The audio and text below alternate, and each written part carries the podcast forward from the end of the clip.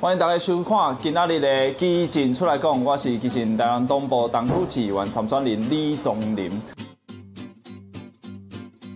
那呢南韩总统大选结果出炉，在野的国民力量候选人尹锡敏以些微的差距击败执政的共同民主党候选人李在明，南韩政局再度变天了吼。依照因进行收工的这个政见，以十月注重的强化这个韩美的关系，而且因讲要部署这个萨德反飞弹系统吼，相对于过去的这个执政的路线，路线较接近美国，所以这场的选举在韩国嘛，变作解读成亲美跟亲中的路线之争呐。在去年的九月吼，咱捌讲到，因为香港的反送中的这个事件，啊，还有港版国安法这个代，吼大批有。光州精神的少年人非常非常的反感的对啊。啊，在安尼情形之下，尹锡悦对中国的立场相对比较强硬，炮轰文在寅政府对中态度软弱了吼。面对着中国安尼亲门大户的状况，侵犯自由跟人权的行为，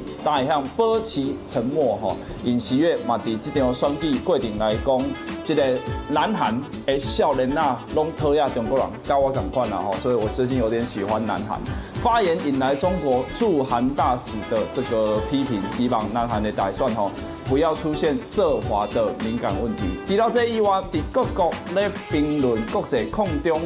局势逐渐明朗化的这个过程当中吼，咱就想着讲啊，咱一个立委叫做吴思怀，伊的评论南韩大选非常非常的特别哦，伊。唔定是咱台湾不分区的立委，这届我阁发现讲，伊是不分国的立委啦。因为包括讲，伊伫这届讲话内底，伊讲着讲，哎，尹锡悦安尼要布设这些飞弹的这些行为，是对中国的挑衅，可能会让南海陷入危机哦。我就想着讲，哎，这这位这个正襟危坐，好听着中国国家主席习近平演说的叛将。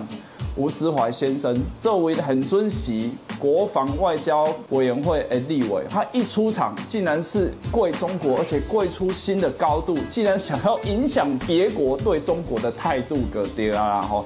所以我也怀疑公，哎，他是不是这个想要当中国的外交部部长发言人赵立坚？赵立坚，你现在有一个强劲的对手，叫做吴思怀。